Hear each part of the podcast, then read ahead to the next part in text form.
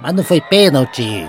Acho que vai ter VAR, é, pode hein? Ser, pode ser, pode ser. Não, não, não, não, não, não. Vai, vai ter VAR, vai ter VAR, vai ter VAR. Vai ter VAR. Uma produção na pauta podcast.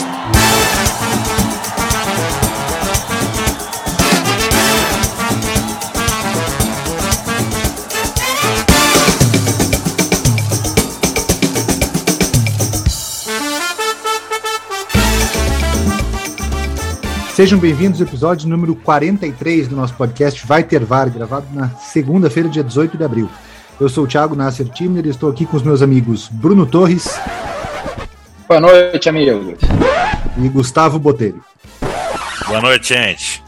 Lembrando a todos que esse episódio, assim como os demais, vai estar disponível nas principais plataformas agregadoras de podcast. É muito importante que você nos ouça, compartilhe, salve, nos siga nas plataformas para poder fazer com que a gente traga o programa sempre o melhor possível aqui para vocês. É sempre um prazer muito grande estar conversando com vocês. E o programa de hoje promete.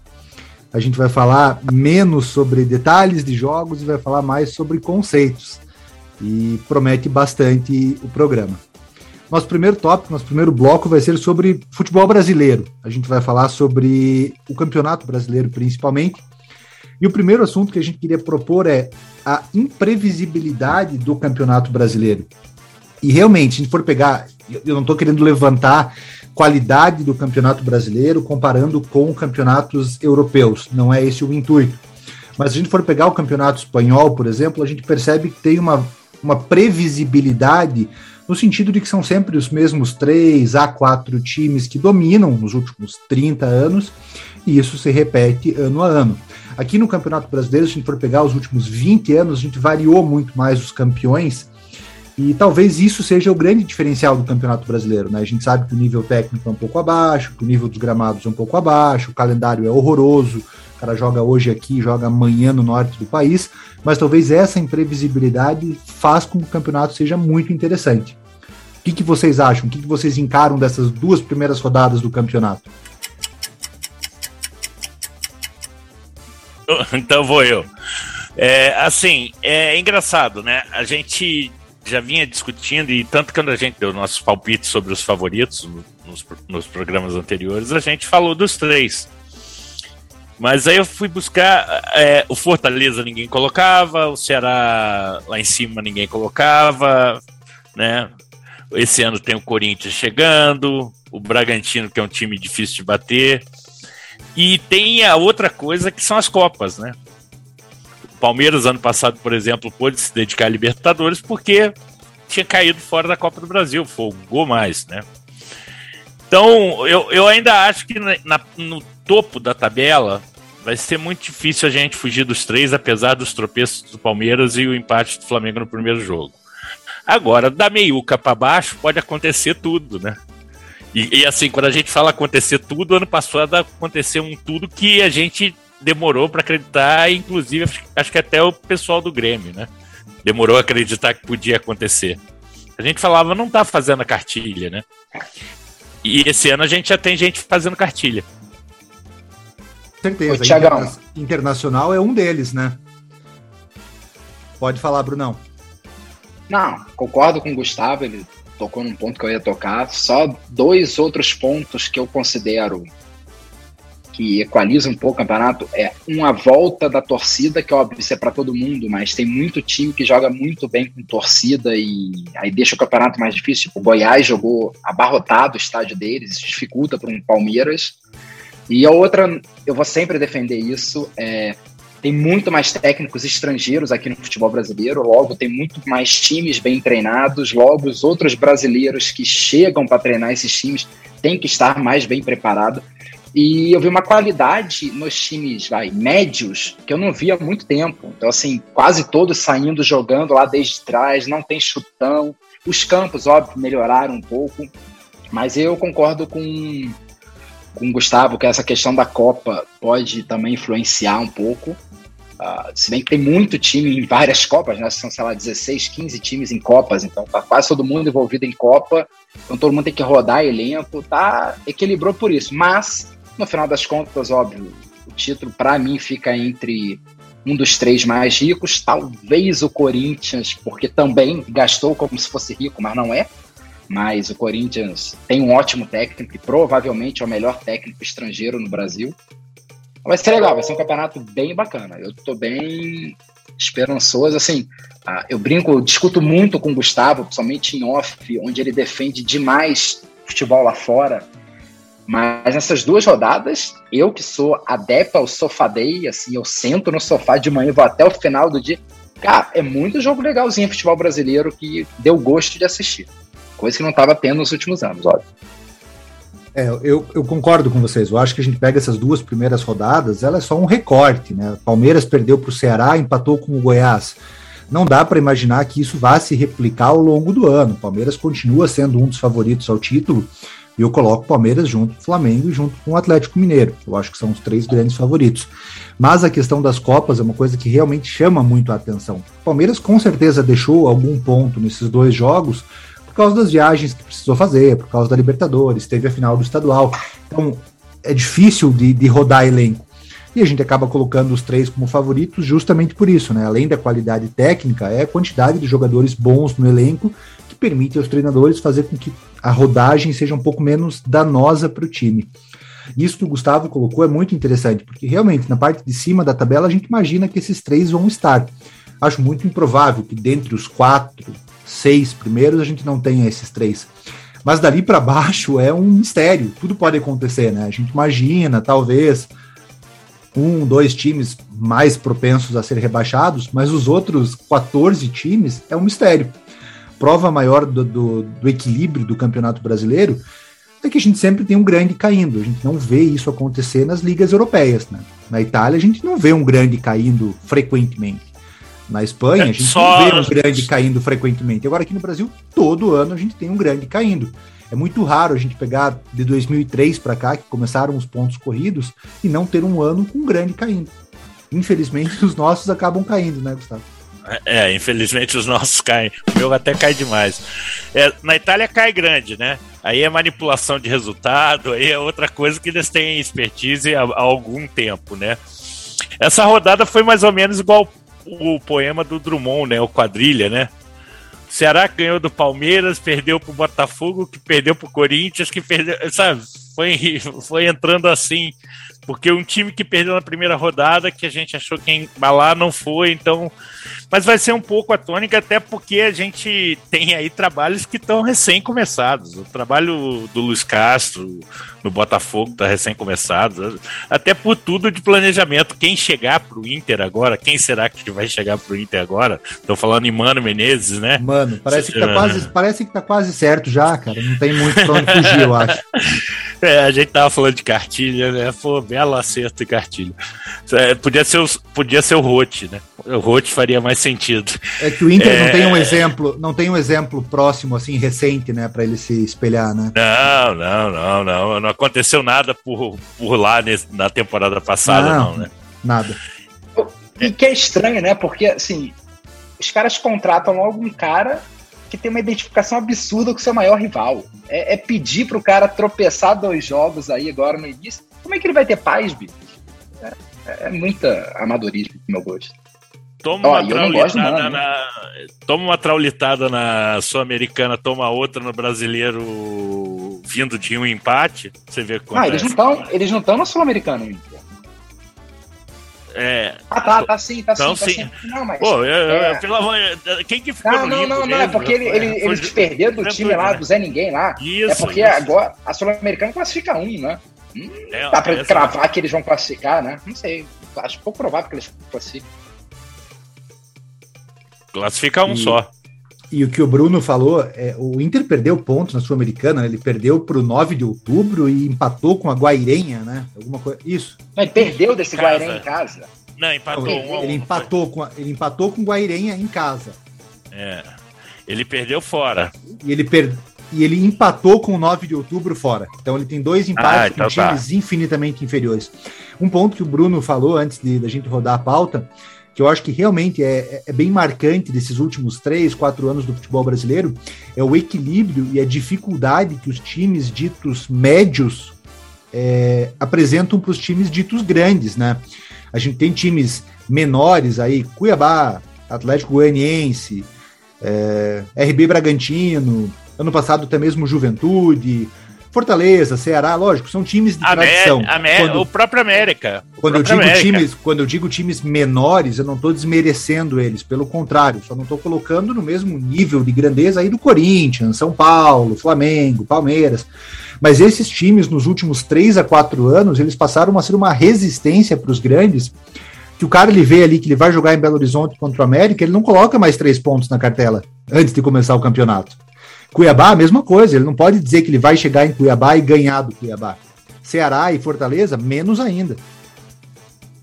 E para alegria de Bruno Torres, isso está acontecendo na Série B, né? Já desde a Série B passada. É, jogos que você contava como ponto certo para os times mais. E não vou nem falar de camisa, de maior investimento mesmo, porque Vasco Cruzeiro ano passado eram os times de maior investimento na Série B. E não conseguiram jogar. Então, assim, é, é, é, a gente pode olhar o copo meio cheio ou meio vazio nesse sentido, né? A gente pode olhar o copo meio cheio dizendo que o futebol brasileiro é nivelado e isso torna ele emocionante, ou a gente pode falar que com o copo meio vazio que ele é nivelado por baixo. Quando e, Gustavo, aí, e aí fica triste. Quando o Gustavo falou da, da série B ali, a gente parafraseia 13 Reasons Why, aquela série, né? Aquele sorriso, aquele maldito sorriso, a alegria do é. Eu tava analisando aqui a, a, classificação da Série B. É porque, de verdade, Gustavo, eu, eu, eu só enfrento esses times em fase inicial de Copa do Brasil.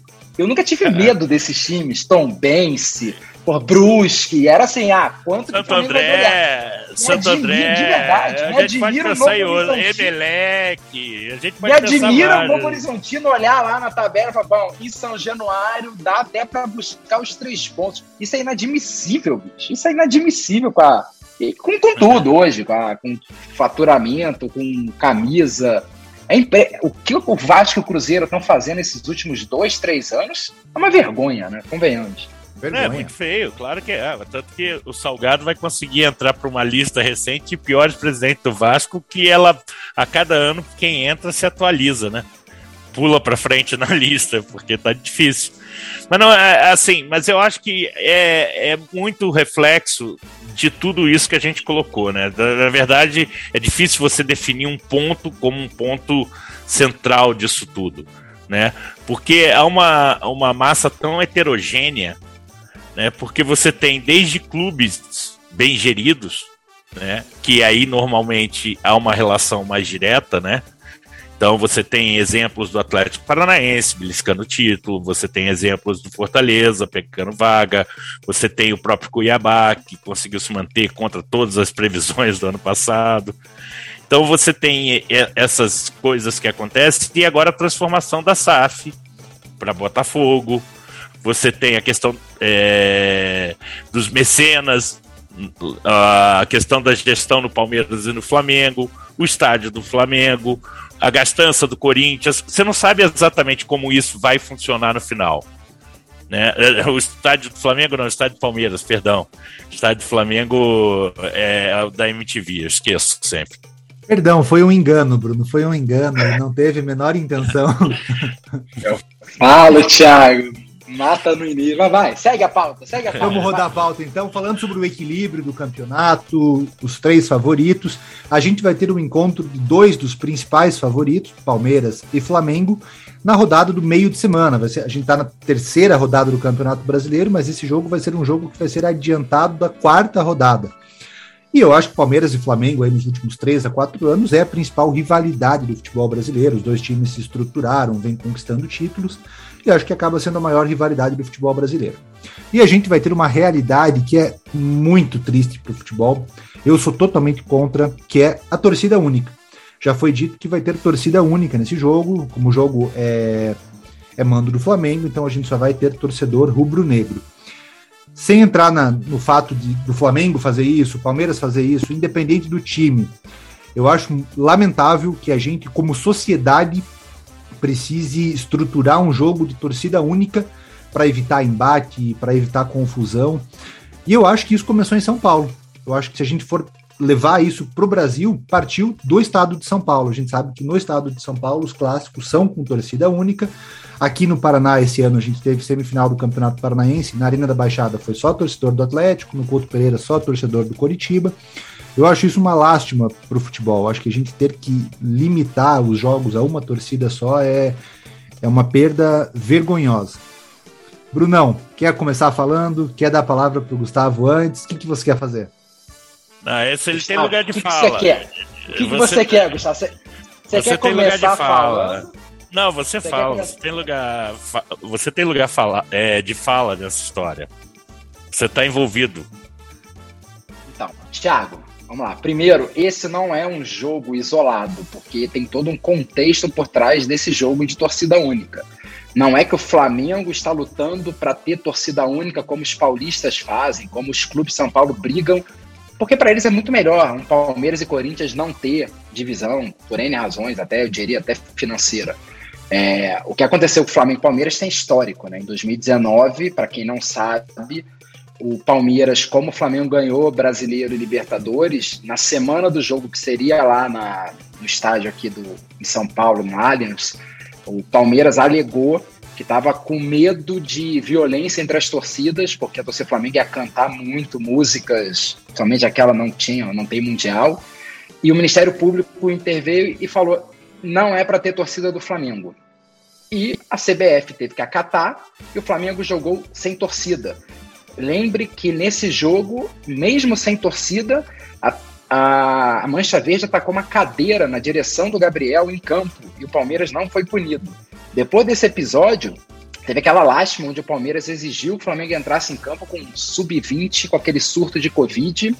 E até aí tudo bem, vai acumulando. Só que o que o Flamengo fez agora nada mais é do que executar a ordem que ele ganhou lá para 2020 de reciprocidade de ter poder jogar só com a sua torcida também. E a CBF falou, claro, justo, você jogou no 2019 sem torcida, você pode jogar só com a sua torcida na volta. Então o que o Flamengo está fazendo agora é exigindo o seu direito que ele sofreu lá. Eu acho errado, Thiago, porque é, pune quem é, mora em São Paulo. Eu, eu sou um cara que vou em quase os jogos do Flamengo em São Paulo.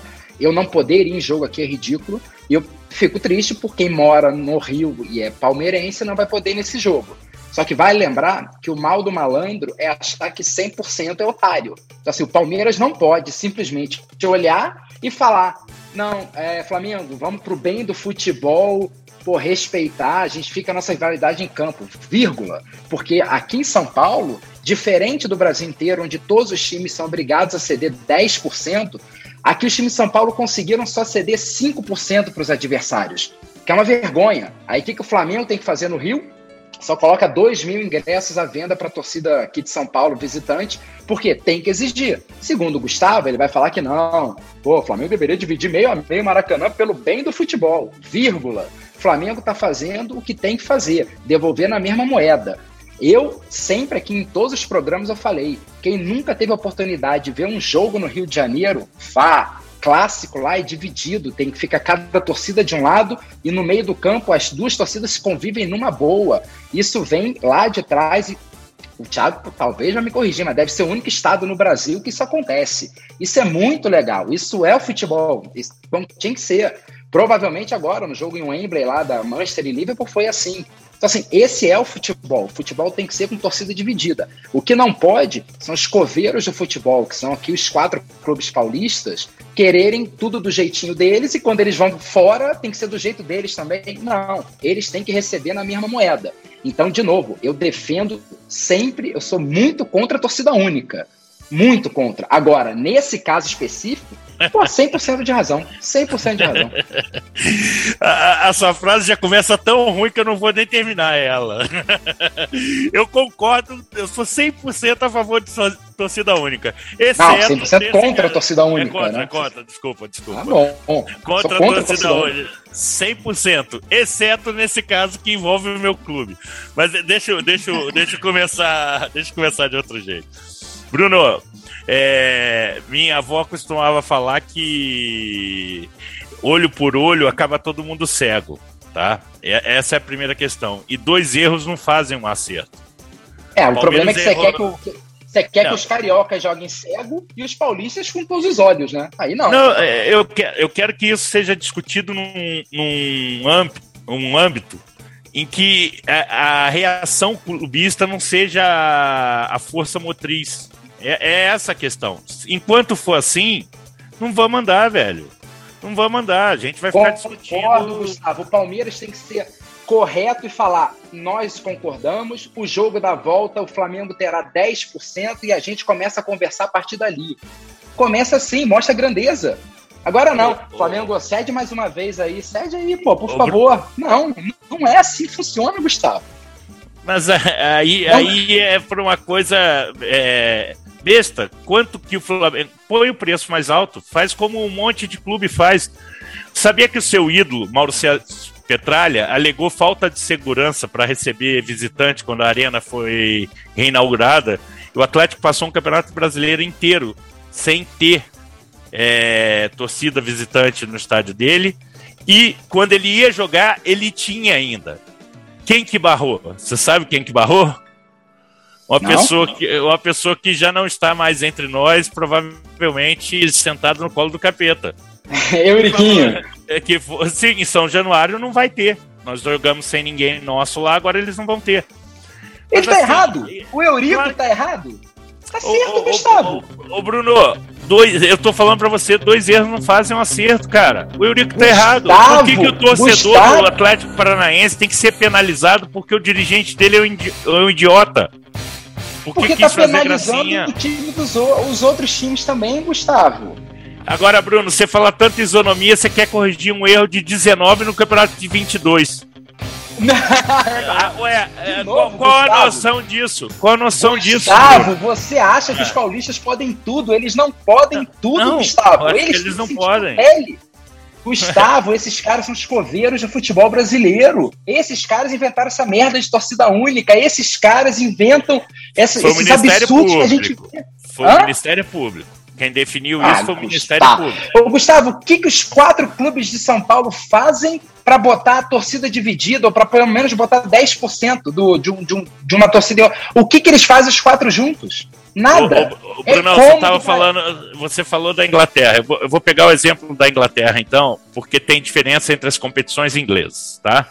Na Premier League é obrigatório 5%, jogo da liga, do campeonato. Sim. Na Copa vale 10 a 15%, dependendo da relação entre os clubes. Tá? Então ah. depende muito da relação entre os clubes. Você acha que o, o estádio do Old Trafford ou o, o do Liverpool, de Anfield, tem uma logística boa? Óbvio que não, são estádios velhos. Os caras tiveram que cavar no estádio uma passagem para botar 10 mil, velho. Porque o regulamento determina. Agora o regulamento tem que ser igual para todos. Se só pode 5% lá em São Paulo, então todo mundo vai ser 5%. Entendeu? Por que se a regra, se a CBF diz que são 10%? Então por que que no deles, quem que determinou esses 5%? Foi o Ministério, o Ministério Público. Público que você falou, oh, meu Deus, federal. É isso que eu falo. Eles Ué, colocam 5%. Gustavo, é cômodo para os times paulistas. Ô, Gustavo, olha só, eu Foi serei decidido quando isso? Eu, eu não sou um cara falso humilde, eu tenho muita humildade, mas eu te diria, como o Flamengo tem torcida nacional, o Flamengo é o grande prejudicado se essa besteira de torcida única se espalhar. É muito mais lucrativo para o Palmeiras, que está cheio de sócio torcedor, botar o estádio dele inteiro torcendo para o Palmeiras e ele falar: ah, fora dane-se. Ele não tem torcida muito fora do Brasil, de São Paulo, para ele pouco importa. Os outros times de São Paulo também. Eu acho uma sacanagem, é de verdade, Gustavo. Outra coisa, só quero deixar registrado aqui, porque isso já me incomoda há muito tempo. O que a senhora Globo faz todo jogo do Flamengo, onde põe a porcaria do microfone na torcida adversária. O dia que duas mil pessoas cantarem mais alto que 58 mil, eu mudo meu nome para Dr. Gus por um ano nas redes sociais. Isso é ridículo. Todo jogo pode ver o, o narrador, o, o repórter com, com som ambiente lá, ridículo, travado. A torcida do Flamengo parece que canta. Aí na torcida dos caras lá, toca no Caleri que é gol. Cara, porra, isso que é cantar Vem alto, cá, meu deixa, amigo. deixa eu te perguntar É ridículo, coisa. Gustavo. É, mas É, tudo na- bem, isso é editorial. Ah, isso é a Mamãe Globo contra a gente, ó, já faz tempo. Mas, tirando isso, Gustavo, na hora que tu vamos ver, Gustavo, não é possível que todo jogador fala, porra, jogar no Maracanã é complicado, aquela torcida é barulhenta. Aí tu vai na televisão, mudo. Só tem mudo na torcida do Flamengo, surdo e mudo. Vai, porra, vai pra longe, hein? Aí vem Ô, ô, você. ô, Bruno, ah, deixa eu perguntar uma coisa pra 5%, você, então. É 10%. Ô, Gustavo, você acha Isso- legal? Você acha legal um Atlético Goianiense vai pegar o Flamengo fora, mete 150 reais o ingresso pra torcida do Flamengo e lucra pra cacete? O Flamengo, Gustavo, move o futebol brasileiro. O futebol brasileiro deve tudo ao Flamengo. Eu já te falo isso há muito tempo. amigo. Faturamento, clube, todo mundo. Mas tudo bem, isso é uma outra discussão. Tá? Ô, Voltando Bruno, ao Palmeiras. ô, Bruno, Bruno, vamos começar. Vamos começar do começo aí que você falou. Na, a mamãe Globo, na Libertadores foi a Globo que passou? Eu achei que era SBT e, e, a- e, e os canais Disney. Porque a torcida do Palmeiras cantou muito mais lá. E será que eles botaram o microfone só na frente da torcida do Palmeiras? Eles não cantaram muito mais, É, Gustavo, é, mas é uma assim, outra vamos lá, vamos lá. Não, mas agora, aí, agora é, foi a ESPN, foi a SPT. Você tem que escolher o adversário aí. Segundo, Bruno, quando você fala um absurdo que o Flamengo é a maior coisa do futebol brasileiro, você esquece que a maior coisa do futebol brasileiro é o maior atleta de todos os tempos.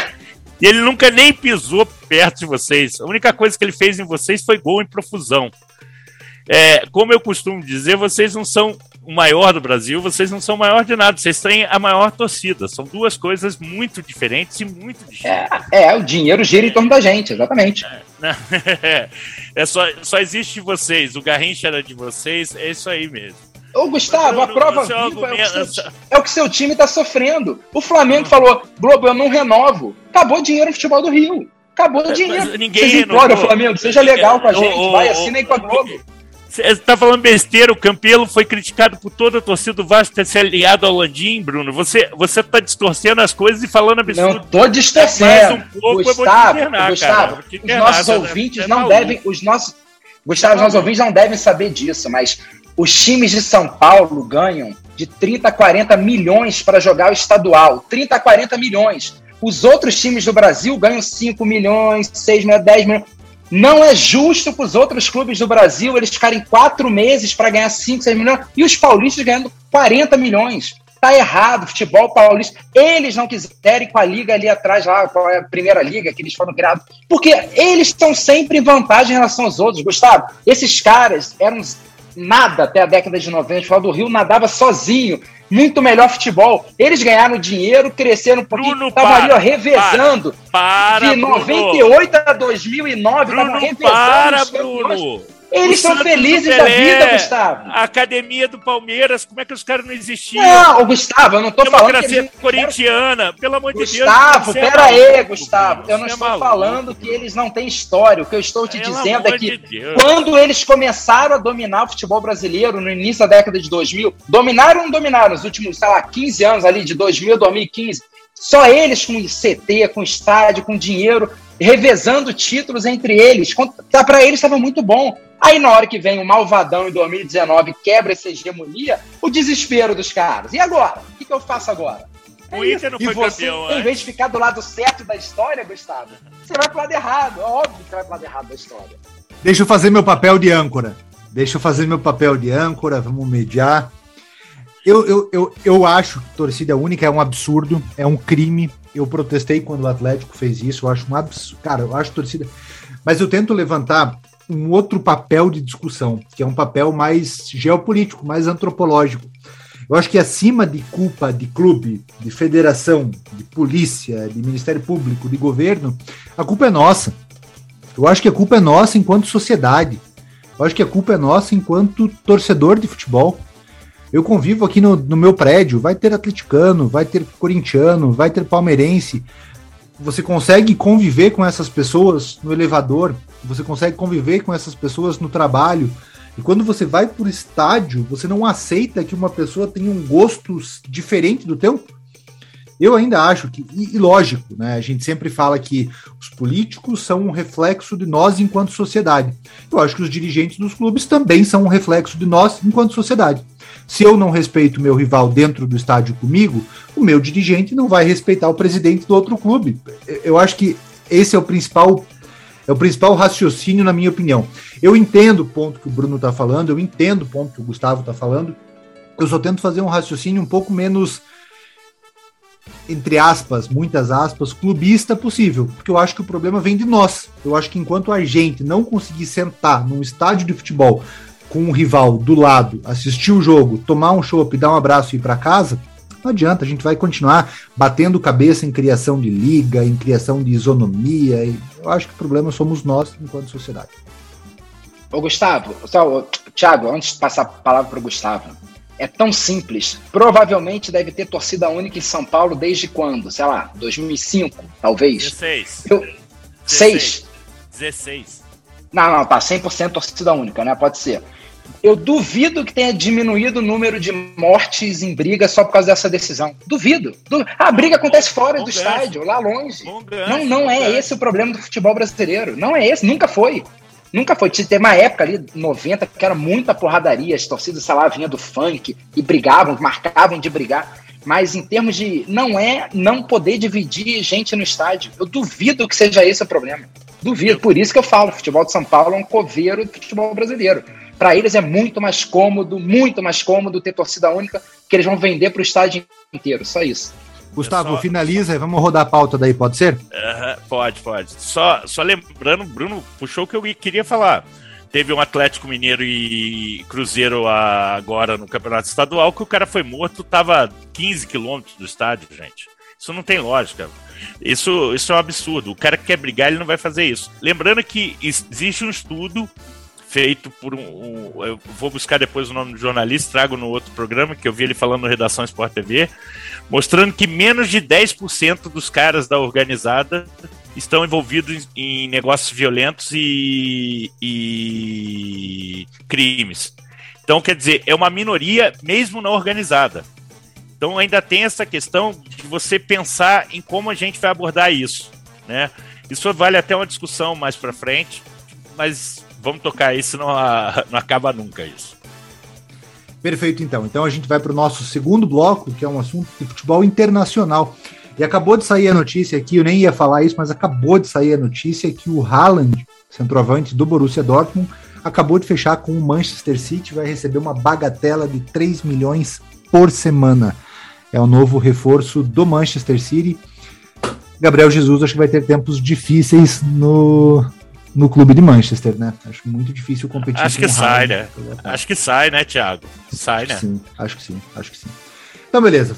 Para o nosso segundo bloco, futebol internacional, mas também falando um pouquinho sobre o futebol brasileiro. Afinal de contas, a pessoa de quem a gente vai falar se aposentou ontem jogando por um clube brasileiro, é o Andrés D'Alessandro.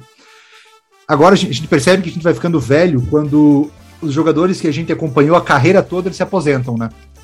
É, por exemplo, Ronaldo Fenômeno. Quando ele, eu sou de 90, o auge da carreira dele ali, o início do auge, 96, 97, eu era muito jovem, não peguei direto. O D'Alessandro eu peguei a carreira toda, desde quando ele surgiu no River Plate, foi para a Europa, voltou para o Inter, e a gente percebe que talvez seja um sinal de que a gente está envelhecendo. E a, a, a, provocação, a pergunta que eu faço para vocês é: o D'Alessandro é o maior argentino que já vestiu uma camisa de clube brasileiro? Trago alguns números aqui e vou falar a minha opinião. D'Alessandro jogou 529 jogos em 13 temporadas com a camisa do Inter. É o segundo jogador que mais atuou pelo Internacional e ao lado do Figueroa, monstro sagrado da defesa colorada, é o único jogador da história do Clube Gaúcho que conquistou o prêmio de futebolista sul-americano do ano. Nem o Falcão ganhou isso títulos do Alessandro: Copa Libertadores da América de 2010, Sul-Americana 2008, Recopa Sul-Americana 2011, Gaúcho 2009, 11, 12, 13, 14 e 15. Além das horas boas, que é muito fácil, também jogou a Série B pelo Internacional em 2017. Levantei aqui de cabeça alguns jogadores argentinos que, que, que marcaram história aqui no Brasil. Teves, Tevez jogou 78 jogos pelo Corinthians, saiu pela porta dos fundos, mandando Deus e o mundo para aquele lugar, brigando com a Fiel. Sorin. Sorin realmente ganhou títulos pelo Cruzeiro, foi muito vinculado, né? Teve até um jogo Brasil e Argentina em Belo Horizonte, quando saiu o gol da Argentina, a torcida comemorou por causa do Sorin. Mas também jogou 127 jogos. O Alessandro jogou 529. Né? Peguei alguns mais antigos aí, o Ramos Delgado, zagueiro que jogou no Santos. Roberto Perfumo, um dos maiores zagueiros do futebol argentino, que jogou no Cruzeiro. Um dos meus personagens preferidos do futebol, que eu mais gosto de ler, Narciso Euloco Doval, jogou no Flamengo, jogou no Fluminense. José Poi, goleiro do São Paulo por muito tempo. Dario Conca, Montilho, Elcuila Sastre, Pato Fijol, Serra, Zandrada. Levantei vários jogadores argentinos e eu confesso para vocês que eu não consigo encontrar nenhum outro que represente para a torcida e para um clube o que o D'Alessandro representou pro Internacional. Quem mais chegou perto, na minha opinião, foi o José Poi, ex-goleiro do São Paulo, jogou 525 jogos pelo São Paulo, foi treinador do São Paulo, 422 jogos como treinador. Mas é aquela, ganhou quatro paulistas e só. O D'Alessandro ganhou, além dos títulos gaúchos, ganhou títulos intercontinentais, títulos continentais, perdão. Então, na minha opinião, sim, o D'Alessandro é o maior jogador argentino a ter atuado por um clube brasileiro. A maior, eu acho que sim. E até pela identificação, por tudo isso que você pôs. O, o Conca, né? O Fluminense, você chegou a falar? Falei. Você chegou... falou. Falou, falou. Desculpa, eu tinha me perdido ali no meio que eu tava tentando pegar o número do Doval. Porque na minha cabeça o Doval é um dos maiores também. Mas Cara, aí eu acho que falta, é... falta número de jogos, né? Doval é maravilhoso. Talvez... É um dos personagens é. do futebol brasileiro que eu mais gosto de ler sobre. Quem tá ouvindo a gente? Narciso Doval. Leia, vale a pena. Então, é, também tem essa questão de quem ele era, né? Então, mas é difícil. O Alessandro é muito grande pro Inter, né? E, e ele falou, eu vi hoje o depoimento dele no Players Tribune, ele falando que quando os filhos dele chegarem no Beira Rio, eles vão ser tra bem tratados porque são filhos de Andrés D'Alessandro. E é verdade, né? Um cara desse tamanho, é difícil não ser, né? Thiago, repete a sua pergunta, assim, o finalzinho, assim, ele é o... Repete, repete, só para eu ter certeza na resposta se você acha que o, das, o Andrés, de, de, Andrés D'Alessandro é o maior jogador argentino a ter vestido a camisa de um clube brasileiro. Então eu não estou falando do maior jogador gringo a ter vestido a camisa de um clube brasileiro e também não estou falando do maior jogador argentino, né? Tô falando do cara que uniu essas duas coisas, ser argentino e ter jogado por um clube brasileiro. Se você acha que o, é, D'Alessandro... É, não, porque essa era a minha dúvida. Cara, ele com certeza é o mais identificado com o único clube no Brasil, né? Assim, ele é o Inter, a cara do Inter, você só vai lembrar do Alessandro, associar o Inter. Mas o resto da pergunta, cara, aí eu tô com vocês, assim, acho que o Conca querer jogar no Flamengo ali no finalzinho meio que queimou um pouco ele, mas começou no Vasco, então é difícil lembrar e botar ele como maior. Mas ele jogou muito no Brasil, ganhou títulos importantes.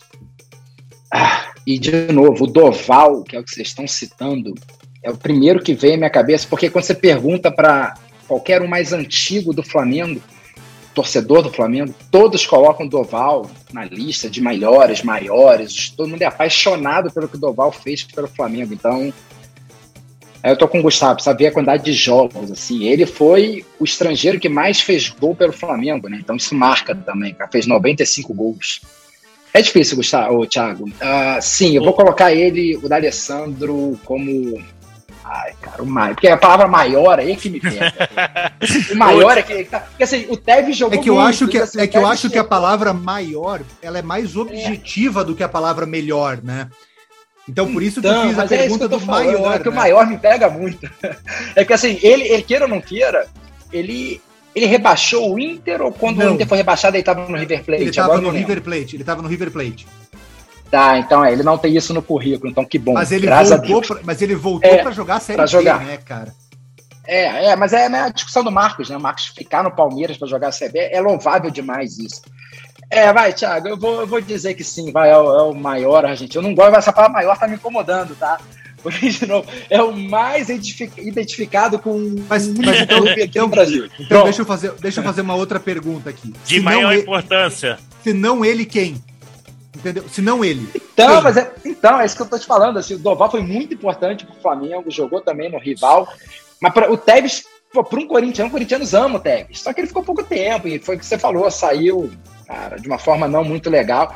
Mas o Tevez, de novo, o Tevez jogou muito, né? Provavelmente é que eu consigo, foi o melhor é que eu consigo, que passou aqui. É que eu consigo eu, pensar, é que eu consigo pensar em todos os argumentos, sabe? Tevez, cara, ele jogou 70 jogos, outro jogou 529. Saiu brigado tá, mas assim, torcida. como carreira. Mas não, mas aí, não, aí, mas como aí carreira, a, tá Alessandro, não, por exemplo. Não, não, mas a pergunta, eu não tô falando da é carreira é a isso. carreira do Por isso que eu pedi para repetir a pergunta. Não, né? a carreira do Tevez é. é. maior do que a carreira do D'Alessandro. Sim. É indiscutível. Não, e, não, e o Tevez é mais jogador que o D'Alessandro também. Sim, Isso claro. também ninguém discute, claro. O, não, porque assim, se o Maradona tivesse vestido a camisa do Santos ali em 95, que, que se cogitou, como é que seria esse papo? Ah, ah, não, mas pô, a gente não tá falando do maior jogador. Mas vai, vai, vai, vamos dar o título pro D'Alessandro, ele merece, eu, né, cara. Eu juro que o Sorin é o único que me incomoda, é. assim, muito, muito. Isso. É por causa da identificação. Aqui. Mas a diferença de jogos é muito grande, Thiago. Dá quase 400 jogos a mais, é muito, é, muito não, jogo. É, é, uma... eu fecho com o, com o D'Alessandro. Eu acho que Eu também vou fechar. É, é o maior é, Vai, vai, vamos. Vamos, vamos todo mundo fechar no D'Alessandro, vai. Fechou então. Então todo mundo fechado. É. Mas a palavra maior me incomoda, tá? Quer deixar isso aí. mas ele escolhi... vai voltar, ele vai voltar nisso o tempo inteiro. Eu tô dizendo, mas eu não queria dizer. Eu acho é que Maxi, que tá Maxi Biancucci, Maxi Biancucci jogou mais. É. O D'Alessandro é primo do Messi? O D'Alessandro passava o Natal com o Messi? Não passava. Eu, eu, é eu, eu escolhi a palavra maior porque eu acho que a palavra maior ela consegue dar uma objetividade maior para a coisa, né? Melhor é muito complicado. Melhor vai muito da lembrança que você teve com o jogador. Vai do, do todo do jogador. Putz, o Doval, cara. Doval... eu ia falar agora. Se a gente fosse falar melhor, sem, sem justificar voto, só falar assim, o melhor que vocês pensam, sabendo historicamente tudo, eu Doval. votaria o Doval. Eu votaria o Doval, Doval. também. Trio Colini, De novo, cara. deixando o Sorini, deixando Sorini, Sorini de fora com dor no coração, tá? Novamente. Quem quer, quem quer ler sobre o Duval, leia sobre o Trio Colírio. Né? Tem a dupla de compositores, os irmãos Marco Sérgio, Paulo Vale. É, o Paulo Sérgio e o Marcos Vale, perdão, confundi é. os nomes. E eles formavam o Trio Colírio junto com o Doval. O Doval fazia muito sucesso no Rio de Janeiro. Ele era um dos únicos caras no futebol brasileiro que fazia sucesso entre os homens e entre as mulheres, né? E é um personagem único do nosso futebol. Se eu tivesse que votar em melhor, eu votaria em Narciso é. Loco Doval mas maior vai para o D'Alessandro. E antes da gente passar para o nosso terceiro bloco, que a gente vai fazer a comparação aí entre o brasileiro e o europeu, queria ouvir de vocês, a gente perdeu aí na última semana, Fred Rincon, 55 anos, vítima de um acidente automobilístico em Cali. Rincon, um jogador que marcou época jogando por vários clubes, jogou no futebol brasileiro pelo Palmeiras, marcou época no Corinthians, em um dos maiores times da história do Corinthians. Teve uma passagem discreta pelo futebol europeu, é bem verdade. Jogou no Napoli, jogou no Real Madrid, acabou não se encaixando nesses times, mas não diminui o tamanho do Rincon. Eu até estava conversando no nosso grupo do, do, WhatsApp, os jovens que não têm ideia do que foi o Rincon. O Rincon foi um cracaço de bola. O Rincon jogou muito. Jogou muito como ponta esquerda, como ponta direita jogou muito no meio de campo e quando ele veio de segundo volante, parece que ele se encontrou. E a lembrança que eu tenho do Rincon é ele de segundo volante, no Corinthians principalmente. Talvez vocês lembrem um pouquinho antes do Rincon, ali na Copa de 90, quando ele jogava um pouco mais ofensivo, naquela Colômbia maravilhosa, que muitos davam até como favorita do, ao título da Copa de 90 e de 94. Queria ouvir de vocês as lembranças que você tem do Rincon, o que, que o Rincon marcou, marcou para vocês. Para mim, cracaço de bola, tenho muitas boas lembranças do, do Rincon. Eu odeio com todas as forças o Rincon. Nunca jogou no meu time, desgraçado. É o tipo do jogador que você sempre quis em campo, né? O cara sabia tratar a bola, é, quando precisava chegar duro, chegava, é, é, dava bronca no vestiário, enquadrava os caras. Então, isso tudo transforma ele nesse desse ícone, né? Eu, eu, eu, me lembro muito bem do gol de 90, a primeira vez, mas é engraçado que naquele time tinha o, o mais icônico jogador colombiano de todos os tempos, que era o Valderrama, e acabava guardando na memória mais isso, e o início do lance do gol, né? O Valderrama dá um drible em três tal, se livra de três e toca pro Rincon, que passa igual uma bala, né? Mas ele, ele, ele era realmente um jogador muito inteligente. O Rincon era muito inteligente. Ele conseguia achar espaço em campo de uma forma impressionante. Ele não fez muito gol, né? Embora chegasse às vezes na área e fosse um cara alto, não cabeceava tão bem, mas foi um dos grandes expoentes da maior geração colombiana de todos os tempos, né? Responsável por aquele passe vareio em cima da Argentina 5 a 0 Dois do Rincon. Dois do Rincon. Dois do Rincon. Ô, Thiago, foi. Ele vai cair sempre nessa discussão nossa se é importante ter brilhado na Europa para ser um cracaço. Eu realmente não lembro dele jogar muito bem na Europa, mas para o futebol brasileiro marcou época. Não vou dizer que ele é o maior colombiano que jogou aqui no Brasil, porque sempre me lembro de Asprila, Aristizábal e Cuejar, né? São três pessoas que jogaram muito aqui no futebol brasileiro. Mas o Rincon, os jovens que não conhecem, o Gustavo pode me ajudar, até o Thiago. Dá para comparar ele, ele seria hoje o que? Um Pogba muito melhorado?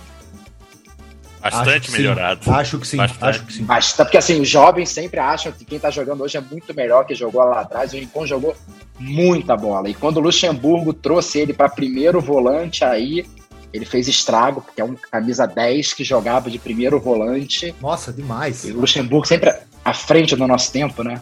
Mas foi, foi aquele meio campo do Corinthians com Vampeta, Ricardinho, Marcelinho, realmente fez história. E assim, vocês já lembraram aí, o, o, o Rincon fez parte daquele Colômbia 5 a 0 lá na Argentina em 93, histórico. O problema é que sim, tinha o Valderrama com a cabeleira, tinha o Guita no gol, aí eram jogadores mais folclóricos que escondiam o Rincon, mas jogou muita bola, muita bola. E o Pelé botou a, a, Colômbia como favorito em 94. Inclusive, o pessoal fala que a zicada é dele, é a responsabilidade dele, né? É, a, quem nunca viu, depois procure na internet as histórias do rincão das tretas desse Corinthians todo estrelado que a gente tá falando aí. É uma melhor que a outra. Que o Edilson se esconde atrás do Vampeta e fala: pega alguém de seu tamanho, Vampeta. Pega nada, não, Rafa. Rincon devia ser ruim de encarar no vestiário fechado.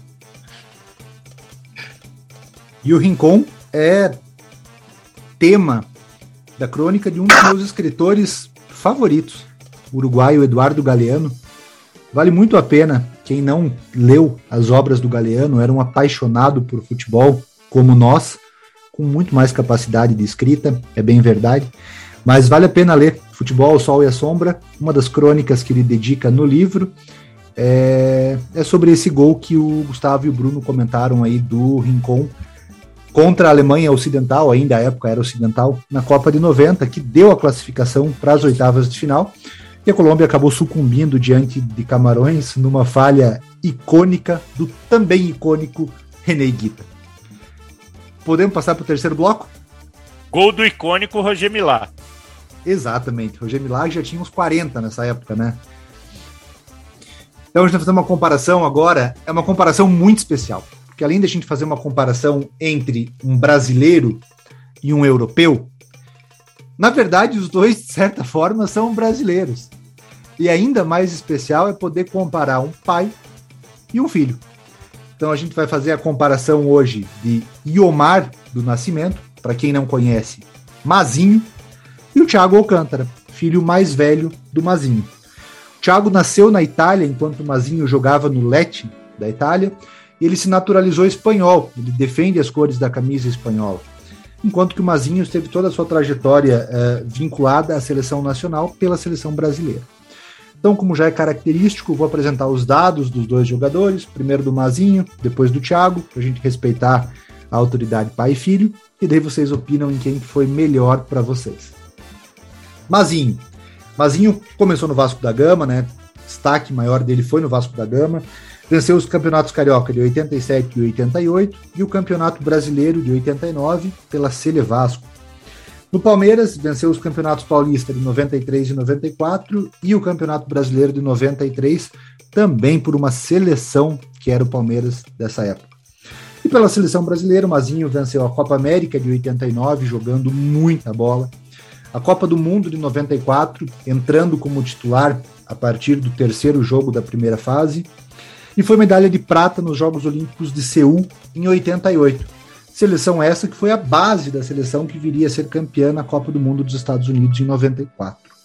De premiações, o Mazinho teve bola de prata do Brasileirão de 87, de 88 e de 89, todos eles jogando pelo Vasco da Gama.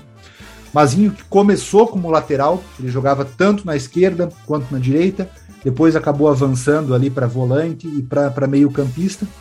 Na Europa, o Mazinho jogou pelo Lecce, pela Fiorentina, Valência, Celta de Vigo, Elche e Alavés. E agora falando sobre o Thiago, filho do Mazinho.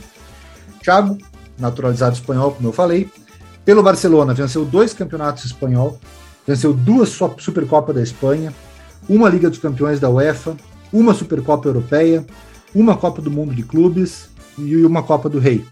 Depois ele se transferiu para o Bayern de Munique. No Bayern ele venceu seis campeonatos alemão, um, dois, três, quatro, cinco, seis, sete campeonatos alemães, quatro Copas da Alemanha, duas Supercopas da Alemanha, uma Liga dos Campeões da UEFA, uma Copa do Mundo de Clubes da FIFA, e recém se transferiu para o Liverpool, está terminando a sua primeira temporada no Liverpool e já tem um título que é a Copa da Liga Inglesa. Premiações individuais, o Thiago venceu o melhor jogador do Campeonato Europeu Sub-21 de 2013, também foi chuteira de prata desse campeonato, o Thiago não é atacante, mas foi chuteira de prata. Na seleção da Bundesliga, temporada 16-17, seleção da Liga dos Campeões, temporada 19 20, foi o oitavo colocado no FIFA The Best 2020 e entrou para a equipe do ano da UEFA em 2020. Se o pai dele disputou as Copas de 90 e 94 pela seleção brasileira, Thiago disputou a Eurocopa 16 e a Copa do Mundo 18 pela seleção espanhola. Copa do Mundo de 2014 aqui no Brasil, ele já era convocado, mas acabou se lesionando às vésperas da Copa, por isso que não disputou. Com os dados apresentados, Gustavo, a palavra é tua. Pai ou filho? Porra, é a mais difícil de todas. Eu ainda estou em dúvida, então eu vou agora, como eu falei, eu vou botar o que vai vir na minha cabeça. Eu vou de Thiago. E eu vou justificar o porquê. Eu acho o Thiago mais habilidoso do que o Mazinho. Eu acho que o Thiago é capaz de coisas mais mágicas do que o Mazinho foi capaz de fazer durante a carreira dele. Sem desmerecer o Mazinho, baita jogador. Pô, vibrei muito com ele pela lateral esquerda no Vasco, principalmente porque ele jogava junto com o Paulo Roberto, né, que depois foi para o Cruzeiro, que era o titular da direita, e em 89 joga o Vink, os Carlos Vink na lateral direita e ele fez na lateral esquerda.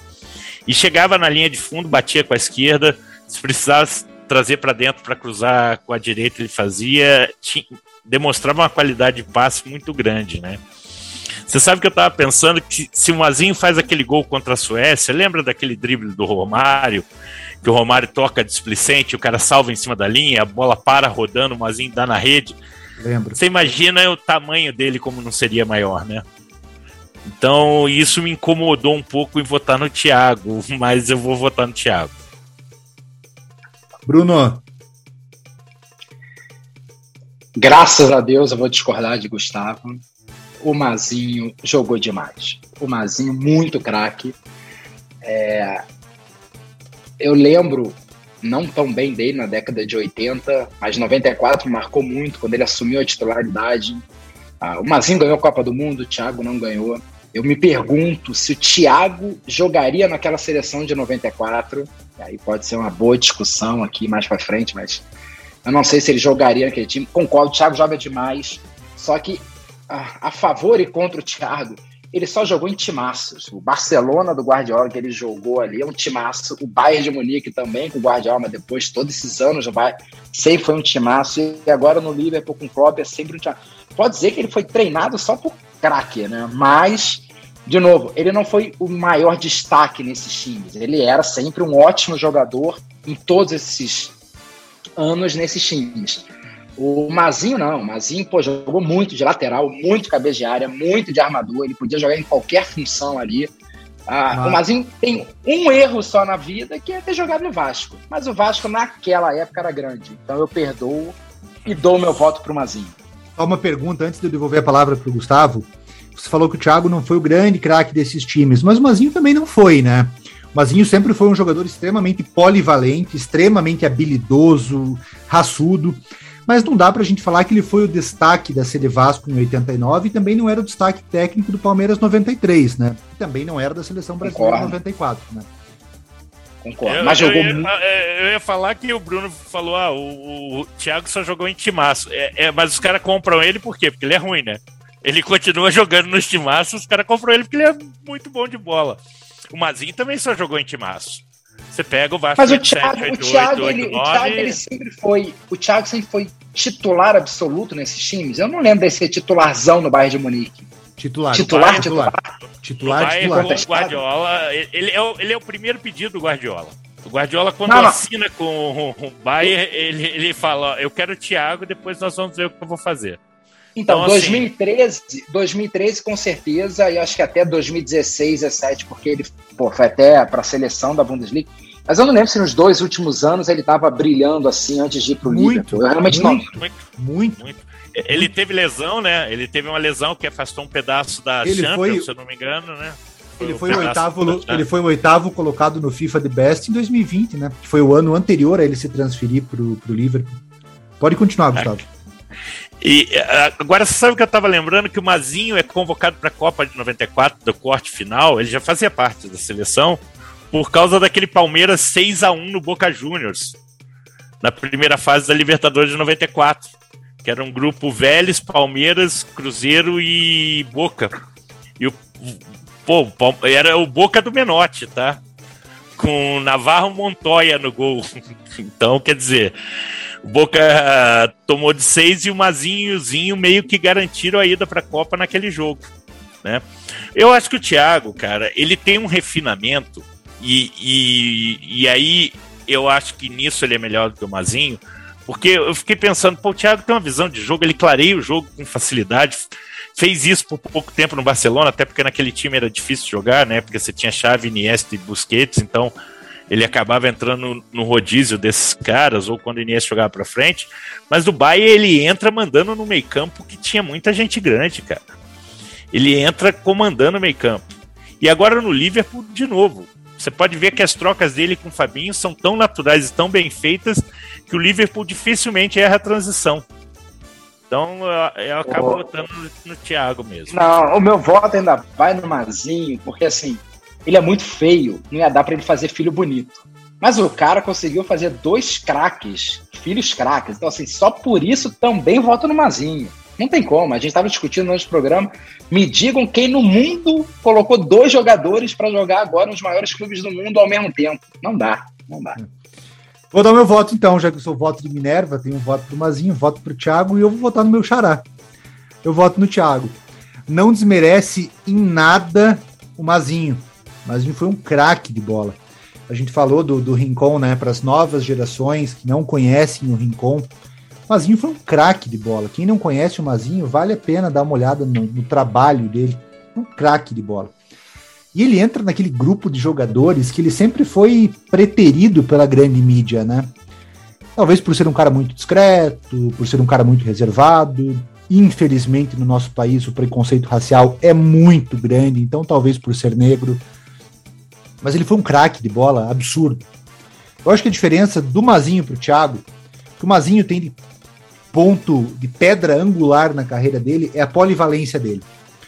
O Mazinho, onde você colocasse ele para jogar, você sabia que ele ia atuar bem. Lateral esquerda, lateral direita, segundo volante, meio campo. Eu acho que isso é o grande destaque do Mazinho. Mas eu não lembro do Mazinho ser tão técnico, tão refinado quanto o Thiago é. Eu acho que aí o Thiago ganha bastante em cima do pai dele.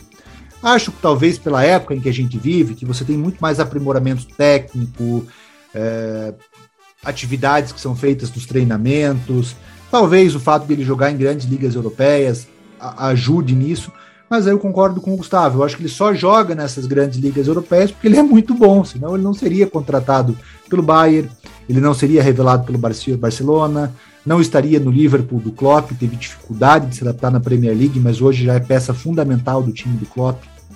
Então, nesse embate, para mim, o mais difícil desde que a gente começou a, a fazer. Até meia hora antes, eu não sabia em quem eu votaria, se eu votaria no Mazinho, se eu votaria no Thiago. Mas nesse daí meu voto vai pro filho. Então, Mazinho, desculpa. Se você um dia ouvir a gente, é, foi um craque de bola, mas eu acho que nessa comparação o teu filho leva. E essa é a comparação ah, que não faz... Vocês estão escolhendo o filho do cara. Não tem como ele ficar triste com vocês, pô. Tá escolhendo Exato, o filho dele. É, é isso que eu ia falar, né? É eu, eu não sei, ué, vai que o filho preferido é o Rafinha. A gente não pôs na roda, ué. A gente não sabe a dinâmica familiar, né? Mas, Thiago, eu gostaria aqui de fazer uma homenagem a essa pessoa que vai ouvir o programa, que é seu ilustríssimo pai. O seu pai votaria no Mazinho, seu pai entende muito de futebol. Então eu gosto desse peso aí. Eu quero deixar aqui registrado a minha reclamação com os meus colegas de programa, que a balança está quase sempre indo para o lado da, do quem joga na Europa. E vocês, quando tem jogador atual versus jogador antigo, o atual de vocês está sempre. A memória de vocês, para quem está jogando, está pesando muito. Vocês estão esquecendo do passado. Eu, mas tudo eu bem. Acho, eu, acho que o Bruno, eu acho que o Bruno não ouve o programa. Primeiro que está 2 a 2 entre europeu e brasileiro. Está 2 a 2 nós votamos no Adriano e votamos no Edmundo. Não, né? votar no é. Adriano com tanto asterisco, com tanto asterístico, assim. Com, com, pô, tô quase asterisco é eu pus hoje, Bruno. O asterisco é o que eu pus Sobre hoje. o Edmundo aí, amigo, é, é porque o, o Anchor é muito amigo do Vascaíno aqui, porque o Raul é muito melhor. Mas tudo bem, isso já passou. E, e, e, quem ganhou foi o alemão, né? Então agora ganhou o espanhol, italiano, espanhol, brasileiro, né? Acho que ele tem as três nacionalidades se bobear. Eu, eu juro, assim, o Mazinho, cara, eu, eu, eu cheguei a pegar uma época boa dele no, no Celta, que era uma época que passava bastante na Bandeirantes, jogo do Celta por causa da briga com o Real e Barça. Então o, o time dele era muito bom. E ele é ídolo grande, ele é grandão lá, né? Tanto que os meninos cresceram lá e tal. Ele, eu acho que ele, o escritório dele é na Espanha, do, da empresa dele. Mazinho mora em Barcelona. Ele mora em Barcelona hoje? É, então, aí. Quando os dois filhos, levou os dois filhos pra lá, imagina se chegar no Barcelona com dois filhos e coloca lá dentro, assim. E não jogou lá, né? Não tem história nenhuma em Barcelona. Jogou em Valência, que é rival, e no, no, Celta, que aí é do da Galícia. Se ele jogasse, eu gostaria, eu gostaria se ele jogasse no Vasco e no Barcelona, Dr. Gus jamais com filho, votaria. Com o filho jogando no Liverpool. Dr. É que o filho joga no Liverpool. Votaria no Mazinho, com certeza. Eu gostaria de perguntar para o Tite se ele pudesse escolher um, convocar um dos dois para a Copa de 22, quem que ele convocaria? Pelo que ele viu, com certeza ele viu muito bem o Mazinho e acompanha muito de perto o Thiago. Eu gostaria de perguntar para o Tite.